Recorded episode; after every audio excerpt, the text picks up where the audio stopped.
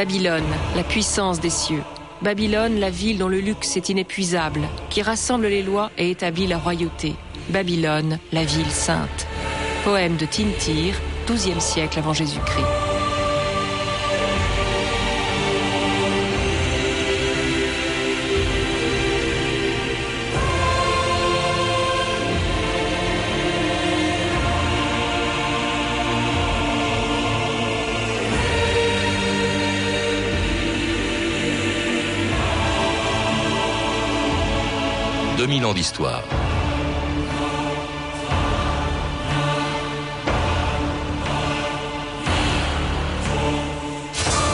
C'est une des villes les plus célèbres de l'Antiquité, au centre de la Mésopotamie, où la Bible situait le paradis terrestre et où sont nés l'écriture, le droit, la roue, l'agriculture et le calcul, Babylone n'a jamais cessé de fasciner les hommes.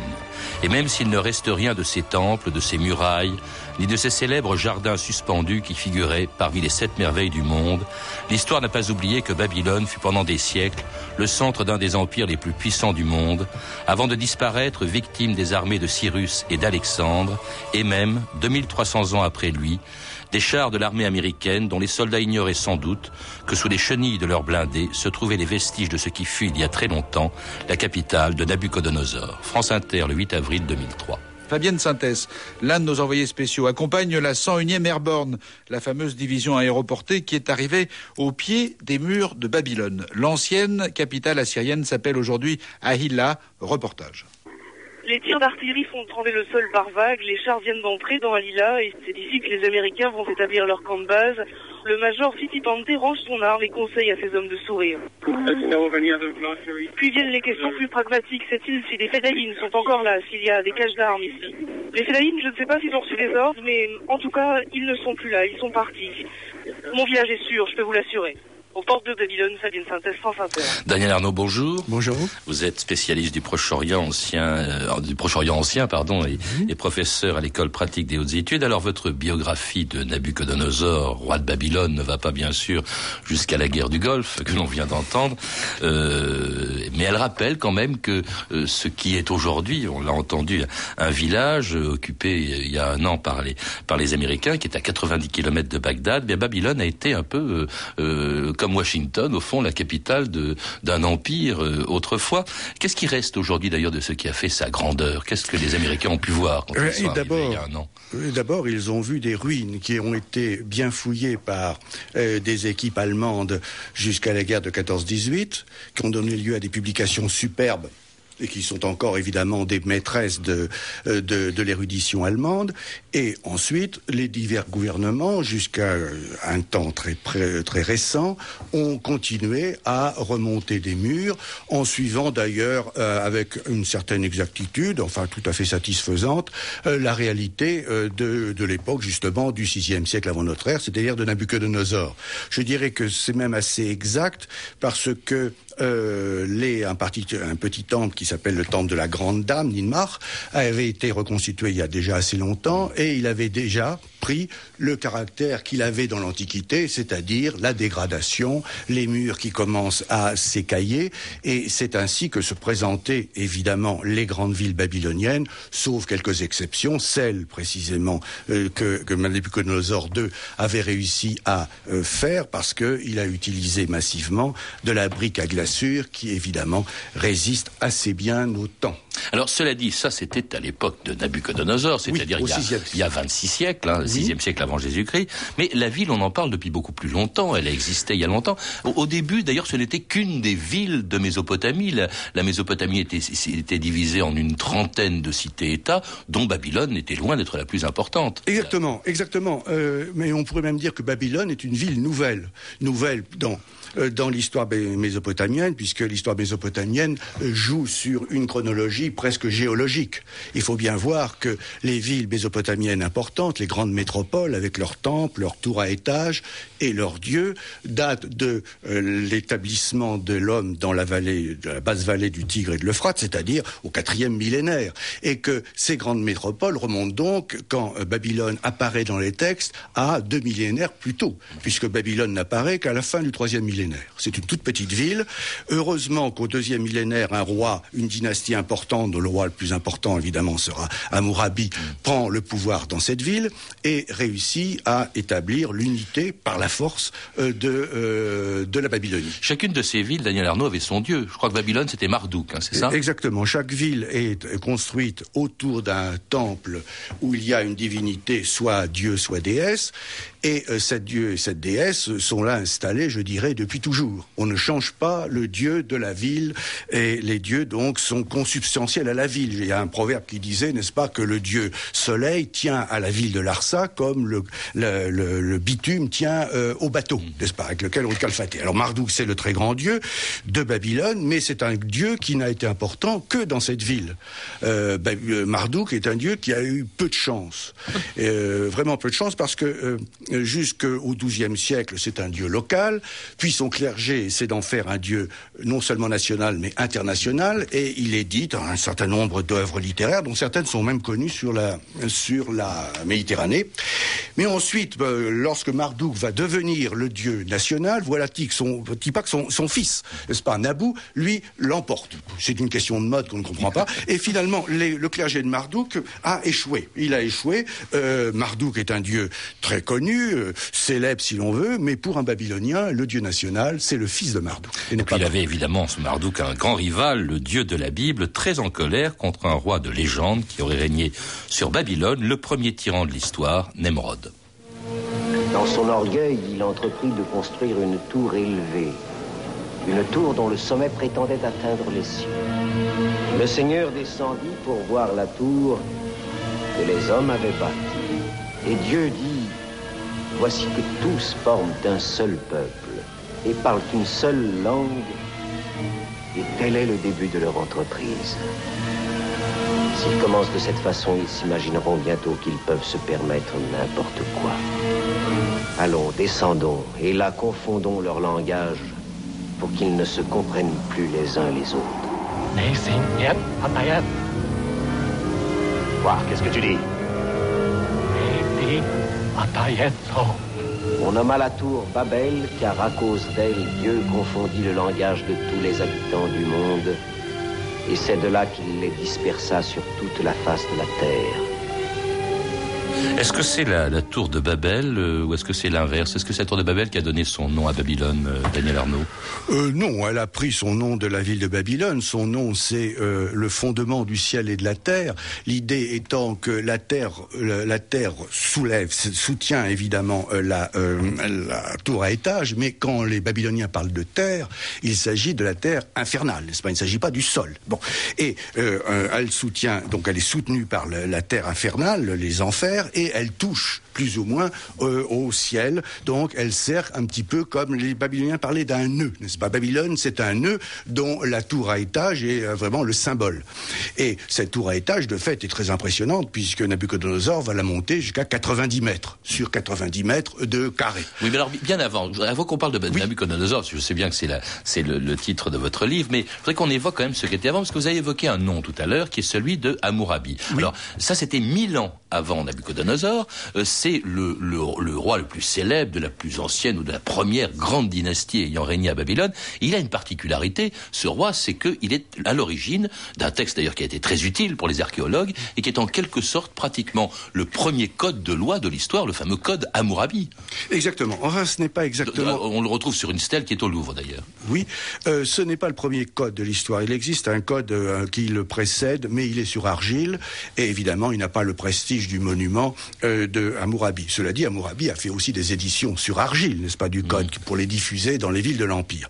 Oui, c'est vrai qu'Hammurabi fut un roi qui a eu de la chance. Il prend le pouvoir à un moment où la Babylonie est partagée toujours dans ses cités-États, qui gardent, euh, gardent donc une autonomie et pour certaines une indépendance totale. Et il va réussir, sans trop de difficultés d'ailleurs, à l'unifier. Il va l'unifier, non seulement le sud, mais il va même mettre la main sur une partie de l'Euphrate, du Moyen Euphrate, et aussi sur le nord de l'Irak actuel, c'est-à-dire les sur le Ah, ça monde devient un empire, la Babylone. Ça devient un, 1700 un peu- avant Jésus-Christ, hein, un petit, oui, il est mort en 1750, donc un petit empire. Euh, mais ce qu'il faut pas oublier, c'est que la Babylonie n'était pas prête pour l'unité, puisque euh, quelques années après, quand son fils a pris le pouvoir, euh, de nouveau, le pays s'est coupé en morceaux, avec deux morceaux essentiels, le, mor- le sud, que l'on appelle toujours Sumer, parce que les Sumériens sont supposés y vivre encore et, y parler, ce qui est d'ailleurs faux, puisque le sumérien a disparu de l'usage, et le pays du Nord, qu'on appelle Akkad, c'est-à-dire le pays de langue babylonienne. Mais là, il faudra attendre en fait le milieu du deuxième millénaire, c'est-à-dire euh, 200 ans après Hammurabi, pour que les rois de Babylone ou d'autres cités, euh, d'autres métropoles réussissent à être reconnus par l'ensemble des cités euh, de ce qui est maintenant l'Irak euh, du Sud. Quelques mots sur ce code, quand même, Mourabi, Daniel Arnaud, parce que euh, j'ai appris, il y a des choses extraordinaires. Euh, D'abord, bon, il définit, bien sûr, les délits, les peines, hein, euh, comme on le fait aujourd'hui dans le Code civil, mais ça, c'est bien après. Euh, et puis alors, il, il établit une hiérarchie dans la société. Il y a, bien entendu, euh, il y a euh, les, comment dirais-je, les hommes libres, les hommes, les femmes libres, et puis il y a les esclaves. Mais alors, les esclaves, c'est pas du tout euh, les esclaves tels qu'on les entend aujourd'hui. Par exemple, il y avait une grande mobilité sociale. Euh, les esclaves pouvaient exercer une profession, ils pouvaient euh, racheter leur liberté, ils pouvaient épouser une femme libre, et les femmes elles-mêmes n'étaient pas du tout euh, à part dans la société babylonienne. Il y a même une légende qui veut que euh, Babylone ait été euh, ait eu pour reine une femme, qui était Sémiramis. Oui, c'est une légende. Mais c'est une légende qui est presque vraie pour les Assyriens au nord. Euh, oui, c'est vrai que le Code de Hammurabi est une, est une œuvre maîtresse de l'esprit humain. Euh, il faut bien voir tout de même qu'elle elle a des limites.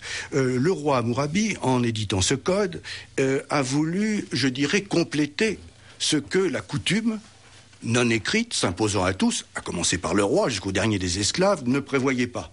Dans ce code, vous avez surtout des, pré- des euh, décisions qui portent sur, par exemple, la responsabilité du médecin ou de l'architecte. Or, la société des villages n'utilise ni médecin ni architecte. De même, les problèmes très complexes du, du, de, euh, des relations entre marchands et commis qui voyageaient pour vendre la, marchandise, où il y avait toujours des conflits très complexes, qui évidemment sont étrangers à la société euh, paysanne.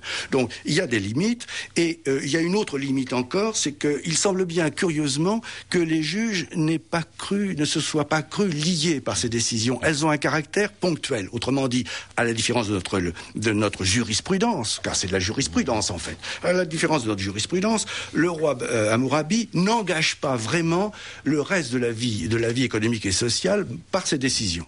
Il y a donc un aspect dans le code de Hammurabi, l'a, on l'a remarqué depuis très longtemps, qui veut, un aspect qui veut insister sur, je dirais, l'astuce du roi.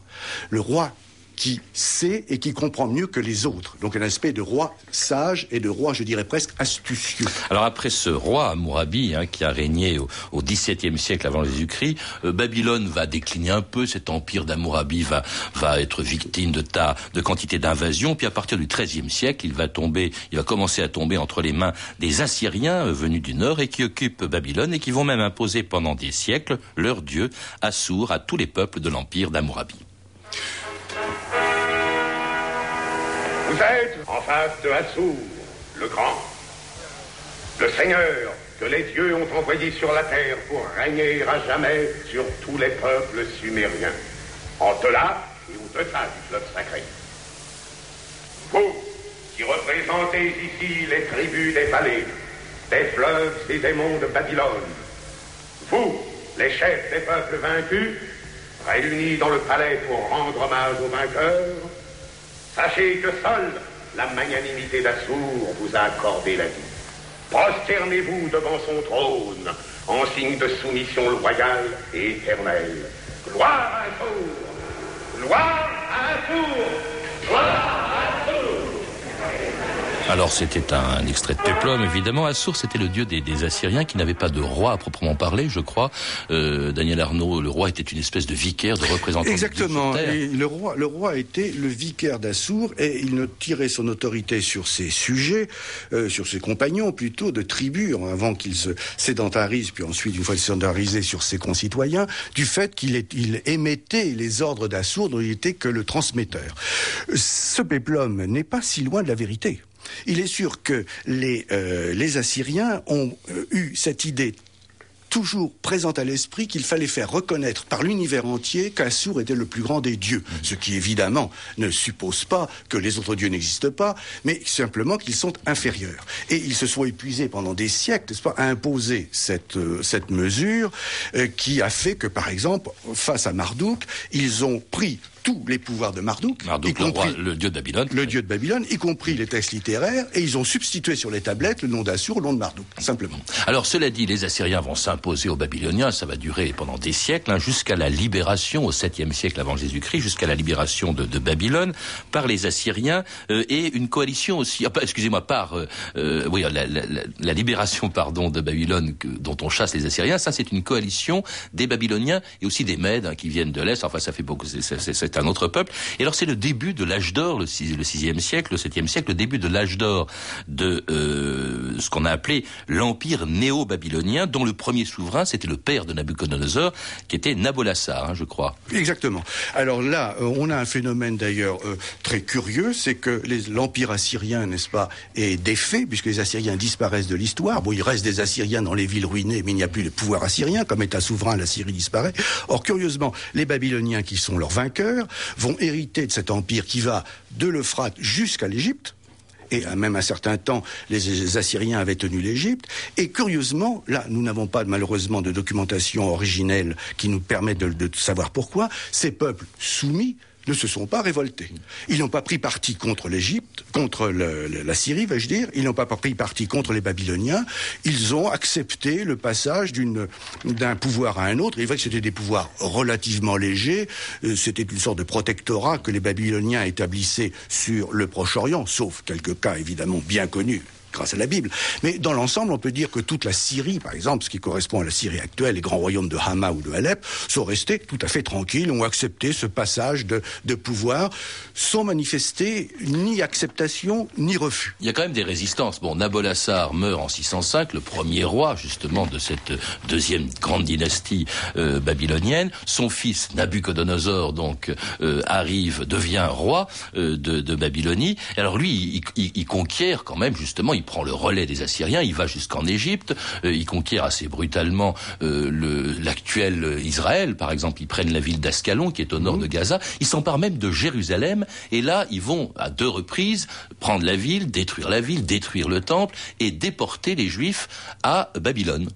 Oui, alors il faut bien le comprendre... premier exil. Enfin, c'est un exil qui a, qui a duré 60 ans à peu près. Oui, oh, ben, certains sont restés jusqu'en dans les années 70, euh, juste euh, de, du- de notre ère, c'est pas bon les derniers. Et ils y ont bien travaillé. Le Talmud de Babylone, quand même, a été écrit euh, dans l'Irak actuel. Oui, euh, il se trouve quand même qu'il ne faut pas faire de, de contresens. La- L'attaque de Nabucodonosor contre le royaume de Juda, avec Jérusalem comme capitale, est une attaque de militaire et de politique. Il s'agit d'empêcher que la route nord-sud ou sud-nord qui conduit, n'est-ce pas, de jusqu'à jusqu'au Sinaï et vice-versa, en remontant, euh, soit menacée par un royaume, une forteresse considérable qui était Jérusalem, et un royaume qui pouvait couper les lignes de, les lignes de circulation et les lignes de, de Nabucodonosor II. Donc, il l'a tenu toujours à ce qu'il y ait un, un petit royaume, mais un petit royaume soumis, et ce petit royaume mal dirigé par ses, par ses chefs, a cru avec une naïveté euh, absolument incompréhensible que l'Égypte allait altruiste, d'une manière altruiste, se battre Les pour aider, eux. Évidemment, l'Égypte n'a rien fait et ils se sont trouvés ainsi euh, euh, battus par deux fois par Nabucodonosor. Mais il faut y voir, je, je le répète, que une action purement de géopolitique. Et donc envoyé en exil à Babylone, ce qui a inspiré d'ailleurs un des chœurs les plus célèbres de l'opéra de Verdi, le chœur des esclaves hébreux de Nabucco, Nabucodonosor.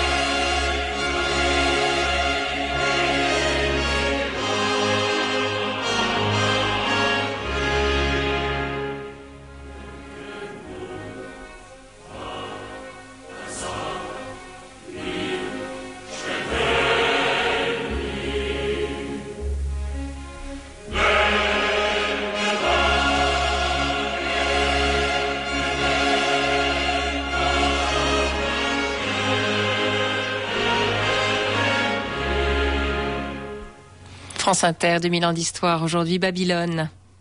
Alors, dans une émission sur Babylone, on ne pouvait pas ne pas mettre le cœur de Nabucco, Nabucodonosor, hein, qui n'était pas seulement d'ailleurs un conquérant, mais qui était aussi un grand bâtisseur, la revue de texte Stéphanie Duncan. Alors, de Nabucodonosor, on a retrouvé à ce jour 95 inscriptions, hein, la plupart sur des plaques d'argile, écriture cunéiforme bien sûr. En ces plaques, curieusement, n'étaient pas destinées à être lues par des humains, mais par les dieux. Et dans ces textes, le roi fait son propre éloge. Je suis Nabucodonosor, le roi de Babylone, le prince puissant, le favori de Marduk et de Lorsque Marduk m'eut façonné dans le ventre de ma mère, dès que je fus né et créé, je suivis les voies divines. En c'est au dieu Marduk que Nabucodonosor doit ses conquêtes guerrières.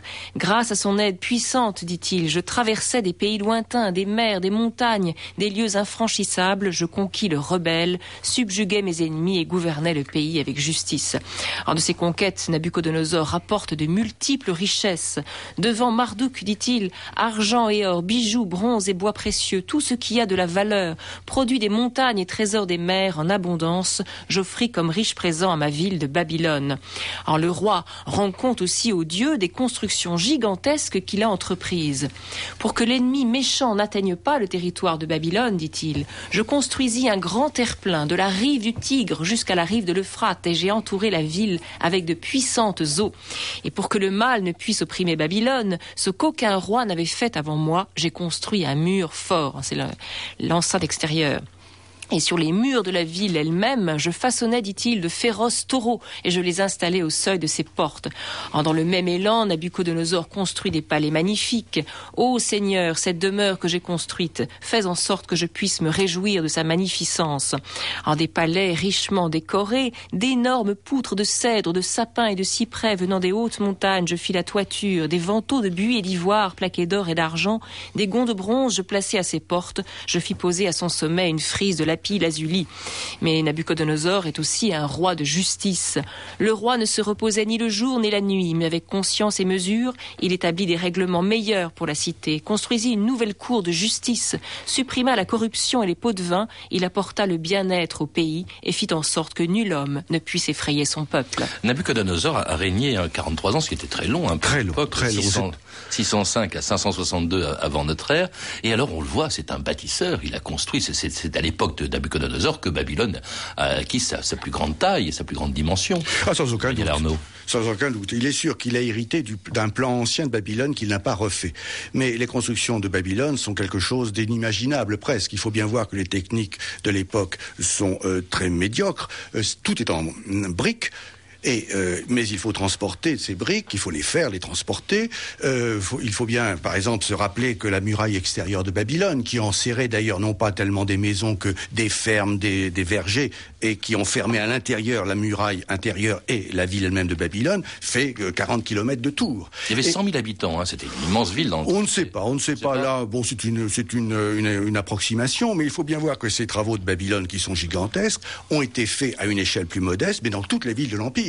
Il a refait à peu près tous les temples, toutes les, tours à étages, et je rappelle encore que celle de, celle de, de, Babylone était en tel état, n'est-ce pas, lorsque son père a pris le pouvoir, que son père a, euh, convoqué une assemblée d'architectes pour leur demander, pas, de, techniciens, de maçons, disant est-ce qu'on peut reconstruire la tour à étage Alors ils lui ont assuré que oui, mais Nabopolassar n'y est pas arrivé. Il a fallu que son fils euh, continue le travail. Or, il a reconstruit aussi les temples dans toutes les autres villes, et quand on essaie de cuber, n'est-ce pas, le nombre de, mètres cubes de, de, ces grosses briques, car à cette époque on fait des briques très grosses, très grosses briques, ben, on est euh, stupéfait. Tout ça a été un peu construit sur du sable, Daniel Arnaud, c'est le cas de dire, parce que bon, après sa mort euh, en, 562, il, y a, il a quatre successeurs, dont le dernier qui s'appelait Nabonide est assez curieux. Il a disparu en Arabie pendant une dizaine d'années. Il a tenté d'imposer un roi, un nouveau roi aux Babyloniens, si bien d'ailleurs qu'il y a eu une révolte et que ceux-ci ont accepté euh, très, le, très facilement. Il n'y a pas eu de bataille. la prise de Babylone par les Perses de Cyrus. Plus tard, il y aura